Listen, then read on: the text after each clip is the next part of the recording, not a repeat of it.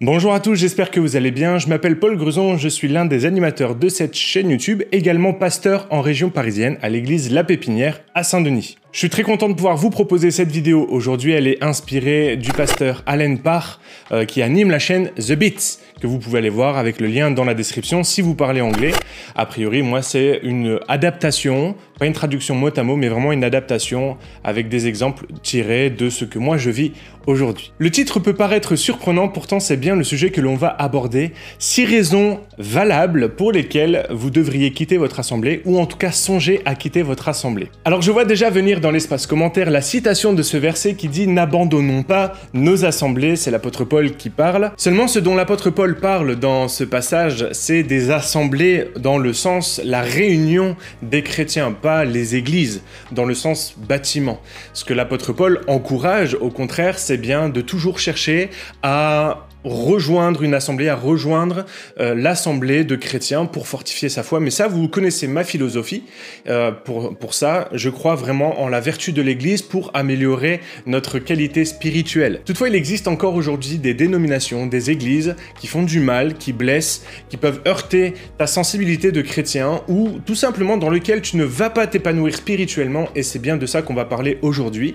De six raisons qui sont valables pour lesquelles tu devrais changer d'église, changer d'assemblée, en, tout cas essayer de chercher un autre lieu de culte. Par ailleurs, si ce verset vous est cité alors que vous évoquez l'envie de quitter l'église pour les raisons que je vais citer, eh bien je vous encourage à aller voir le point numéro 5 de cette vidéo euh, afin que vous ayez une réponse à cette question. Alors on y va, 6 raisons valables pour lesquelles vous devriez quitter votre assemblée. Avant d'aller plus loin, j'aimerais vous présenter le partenaire de cette vidéo.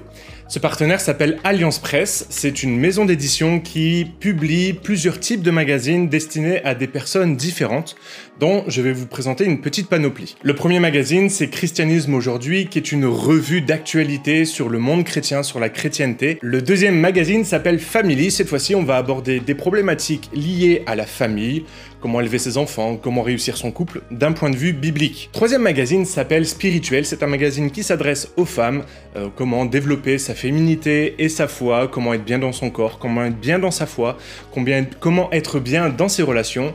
C'est un magazine qui s'adresse essentiellement aux femmes. Le quatrième magazine s'appelle Trampoline. Il s'adresse cette fois-ci à une génération un petit peu plus jeune. Euh, c'est pour les enfants, voilà, où ils vont pouvoir découvrir la foi avec des activités et avec des enseignements bibliques de qualité. Et enfin, le dernier magazine que j'ai à ma disposition, c'est FIPS. FIPS, c'est vraiment pour les tout petits de 3 à 7 ans, dans lequel, eh bien, nous sommes accompagnés par un petit compagnon qui nous apprend déjà les valeurs bibliques euh, avec des bricolages, avec des coloriages, avec des activités pour les plus jeunes. Mon, mon petit garçon qui a 6 ans l'a ouvert et vraiment il a été euh, très en joie de pouvoir découper le magazine pour faire son petit bricolage, c'était vraiment chouette. Si vous souhaitez en savoir plus sur l'univers Alliance Presse, n'hésitez pas à aller regarder les liens dans la description. J'ai également un code promo comme tous les bons influenceurs. Avec le code promo FlashMe, eh bien vous obtenez 20% de réduction sur l'abonnement de votre choix. C'est un bon moyen pour moi de faire vivre la chaîne et un bon moyen pour vous d'édifier, de consolider et de faire grandir votre foi. Alors ne vous en privez pas. La première raison qui devrait te pousser à réfléchir à quitter ton église, c'est lorsque tu es en désaccord avec la vision. Le problème d'une vision divergente, c'est lorsqu'elle est communiquée, lorsqu'elle est partagée par un grand nombre de personnes, alors ça crée ce qu'on appelle une division. Euh, l'un des plus grands leaders de la Bible, en la personne de Moïse, va vivre cette sorte de division. En Nombre 16, il nous est raconté cette histoire où plusieurs personnes vont venir voir Moïse en disant mais nous aussi on est appelés, nous aussi on est saints, on est de la tribu des Lévis et euh, nous aussi Dieu nous parle. Euh, tu commences à nous enquiquiner. Bref, le fond de l'histoire il est là. Alors va entraîner tout un tas d'histoires entre Moïse et ces personnes. Alors bien sûr Dieu va intervenir puisqu'il va donner raison à Moïse et euh, et il va détruire les personnes qui ont voulu créer une division au sein du peuple. Ce que nous apprend ce texte, eh bien, c'est que les divisions ne datent pas de notre ère, mais elles datent déjà de bien avant Jésus-Christ. Euh, déjà, dans le peuple d'Israël, il y avait des divisions. Et la deuxième chose, eh bien, c'est que la calomnie, ou quand on commence à répandre cet esprit de division dans l'Église, eh bien, ça devient mauvais. Alors bien entendu, tu as le droit en tant que chrétien d'avoir une vision différente euh, des personnes qui sont responsables de l'Église. Et c'est pour ça que mon encouragement, c'est de te dire, eh bien, si tu penses que ta vision est meilleure que celle de tes responsables, eh bien, songe à partir. Mais j'aimerais te poser quelques questions. La première question, c'est dans ta vie, quel est ton rapport à l'autorité? La deuxième question, c'est dans quelles autres églises tu as rencontré ce problème? Et la troisième question, c'est quels sont les éléments en dehors de la vision avec lesquels tu es en désaccord? Si tu te poses sincèrement ces trois questions, tu te rendras compte soit qu'effectivement il y a un problème de vision avec tes responsables et auquel cas je t'encourage simplement à partir, soit au contraire tu te remettras en question parce que tu te rendras compte peut-être qu'effectivement tu as un problème avec l'autorité, peut-être qu'effectivement il y a une divergence euh, d'affinité avec les responsables ou tu as un différent euh, lié à plein de sujets, ça existe dans les églises, ou peut-être finalement c'est lié à ta personnalité et Dieu t'appelle peut-être même à prendre cette vision que tu as sur le cœur et à aller la mettre en pratique, la mettre en place ailleurs. Donc en fonction des réponses que tu vas donner à ces trois questions, effectivement, la bonne réponse pourrait être il est temps pour moi de partir de l'église. Maintenant, j'aimerais te faire quelques recommandations avant de partir. La première recommandation, c'est n'en profite pas pour emmener avec toi quelques chrétiens de l'église en essayant d'en amener le maximum avec toi. C'est à mon sens la définition même de la division, c'est on rassemble un groupe de personnes au sein d'une église, on se ligue contre le pasteur, contre l'autorité, contre les responsables et on sort de l'église et on essaye d'en amener un maximum avec nous. C'est ça l'esprit de la division. Et ma deuxième recommandation, c'est ne fais pas d'esclandre, s'il te plaît. Effectivement, il est possible que tu aies une divergence de vision avec ton responsable, avec les pasteurs, et c'est normal, ça ne date pas d'hier encore une fois. Mais si Dieu te met à cœur une vision particulière qui n'est pas mise en pratique dans l'église que tu fréquentes, alors prends cette vision et commence à travailler pour cette vision à part de ton église, à, côté de ton église, mais ne fais pas d'esclandre et ne reproche rien aux responsables de ton église actuelle. J'aimerais terminer ce point avec un verset des Écritures en Éphésiens chapitre 4 verset 31. Il nous est dit que toute amertume, toute animosité, toute colère, toute clameur, toute calomnie et toute espèce de méchanceté disparaissent du milieu de vous. À ce moment-là, l'apôtre Paul est en train de parler euh, aux Éphésiens et il est en train de dire attention justement à, cet état d'esprit qui amène la division. Donc que tu aies une, une vision contraire aux responsables, ça peut être normal, ça peut être même bon, mais je t'en conjure, je t'en supplie, ne répands pas de calomnie dans ton église euh, envers tes responsables, sors simplement de ton église, va construire la vision que tu as reçue de Dieu ailleurs et fais avec ce que tu as reçu de Dieu, mais laisse l'église que tu quittes tranquille. La deuxième raison qui devrait te pousser à réfléchir à quitter l'Église, c'est lorsque tu es en désaccord avec la doctrine enseignée dans l'Église. Alors encore une fois, ces désaccords d'idées, ces désaccords d'opinion, elles datent pas d'aujourd'hui. Déjà à l'époque, lorsque l'apôtre Paul va se présenter devant le conseil de Jérusalem pour apporter sa vision de l'évangile qui s'annonce également aux païens, euh, il va y avoir beaucoup de discussions, beaucoup d'échanges, beaucoup même de frictions, jusqu'à ce que le conseil dise Ok Paul, va enseigner aux païens, fais ton taf de ton côté, mais laisse-nous tranquilles avec nos juifs. En gros, c'est ça. Si tu sens en effet que la doctrine enseignée dans ton église est en complet désaccord avec les Écritures, il est effectivement temps de réfléchir, de songer à partir. Toutefois, j'aimerais attirer ton attention sur plusieurs points. On a prêché là-dessus il y a quelques temps à l'église à Pépinière, j'essaierai de mettre les liens dans la description, une série de quatre messages autour de la doctrine, et on a donné des niveaux à la doctrine. Eh bien, je crois que si tu es en désaccord avec certains niveaux de doctrine, eh bien, effectivement, il est temps de réfléchir à quitter cette église. Le premier niveau, c'est la doctrine fondamentale. Ce qui est fondamental, c'est ce qui ne peut pas être remis en question, c'est ce qui va être lié à notre salut.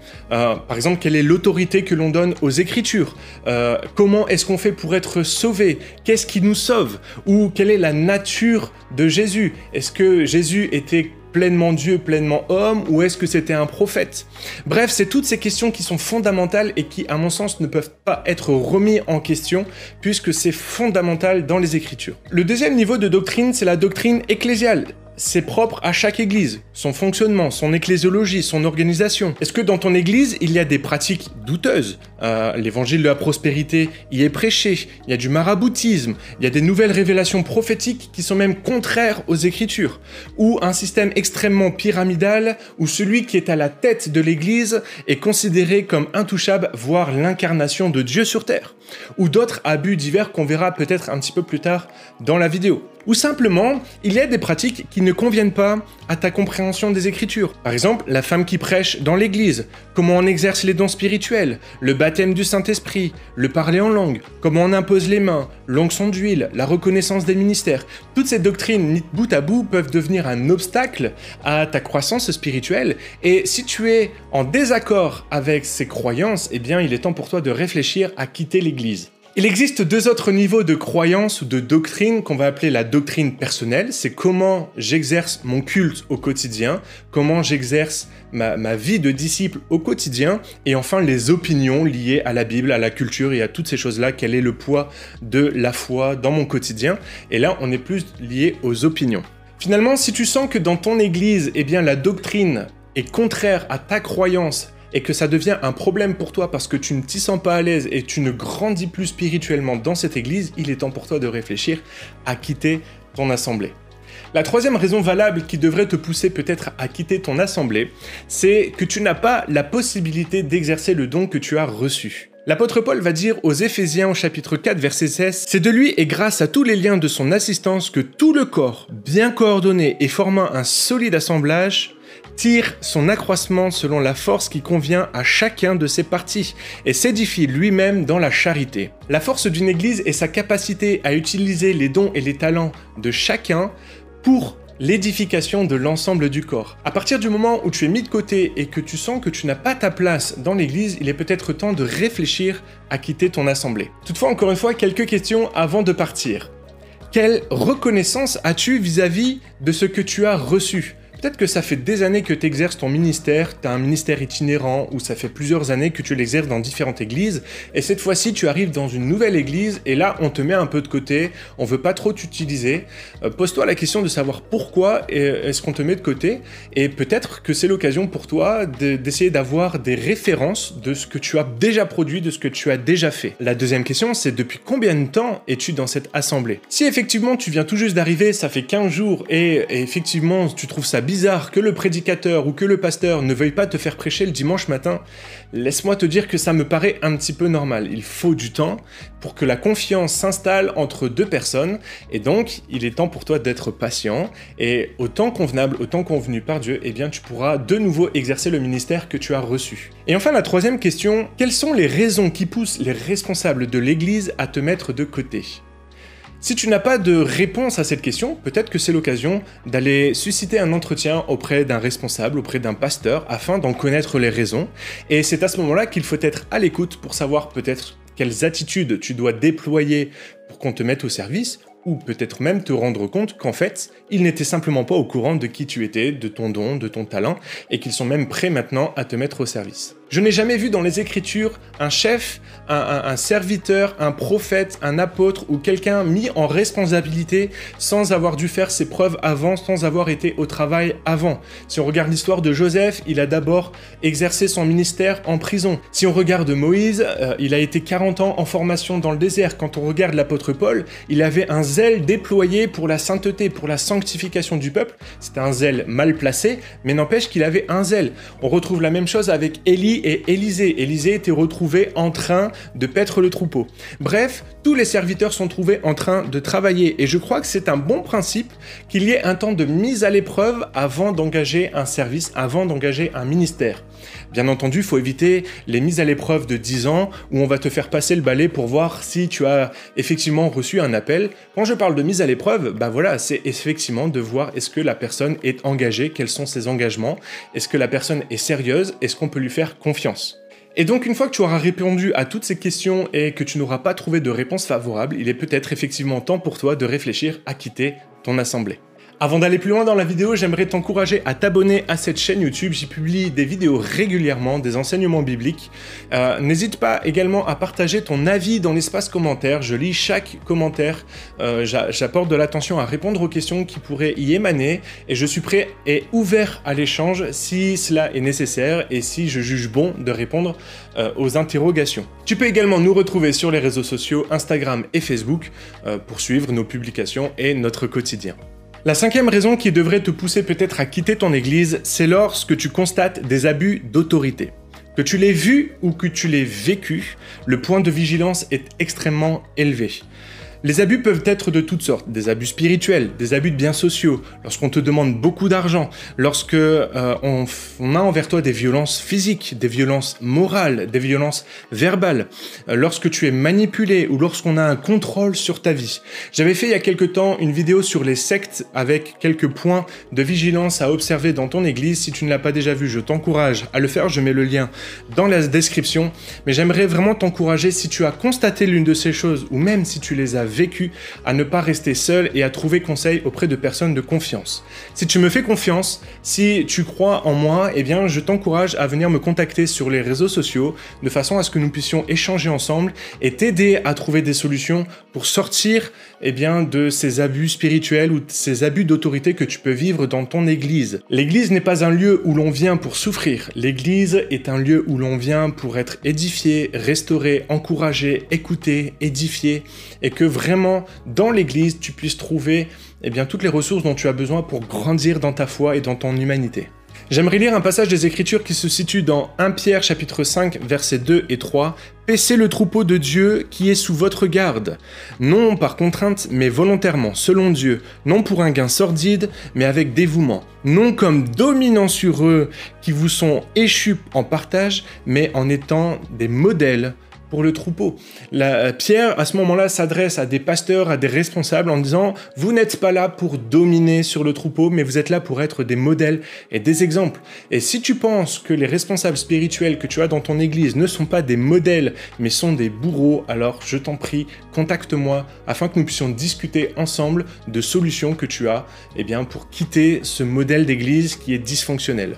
Avant de passer au point suivant, j'aimerais juste faire un disclaimer, faire une aparté. J'aimerais que tu ne confondes pas euh, abus et discipline. Il existe dans les Écritures des process euh, pour mettre en discipline certains chrétiens qui ne sont pas repentants. Si la discipline que tu vis, tu la vis comme un abus, là encore, j'aimerais t'encourager peut-être à venir discuter avec moi afin qu'on réfléchisse ensemble à l'attitude que tu as pu avoir pour laquelle tu as été discipliné et si la sanction que tu as vécue est proportionnée à ce que tu as fait. Euh, et j'aimerais vraiment t'encourager et te dire qu'en général, si tu vis très mal la sanction, c'est qu'a priori, elle n'est pas juste ou alors que tu ne l'as pas comprise. Euh, l'enjeu des Écritures, eh bien, c'est de gagner son frère ou sa sœur à Christ. Et en général, si la sanction ou si la discipline est mauvaise, alors on perd son frère. Et donc, à ce moment-là, la discipline est mauvaise. Mais pour ça, on a besoin d'en discuter ensemble.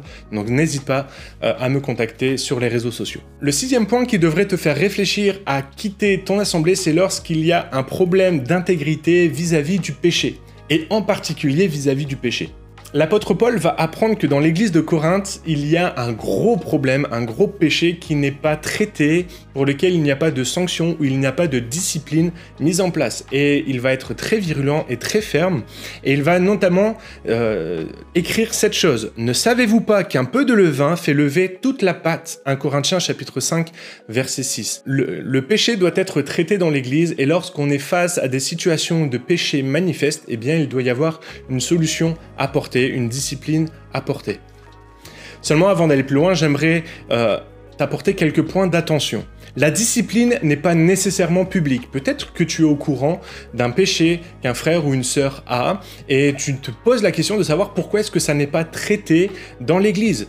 J'aimerais te dire simplement parfois que la discipline n'est pas toujours traitée publiquement.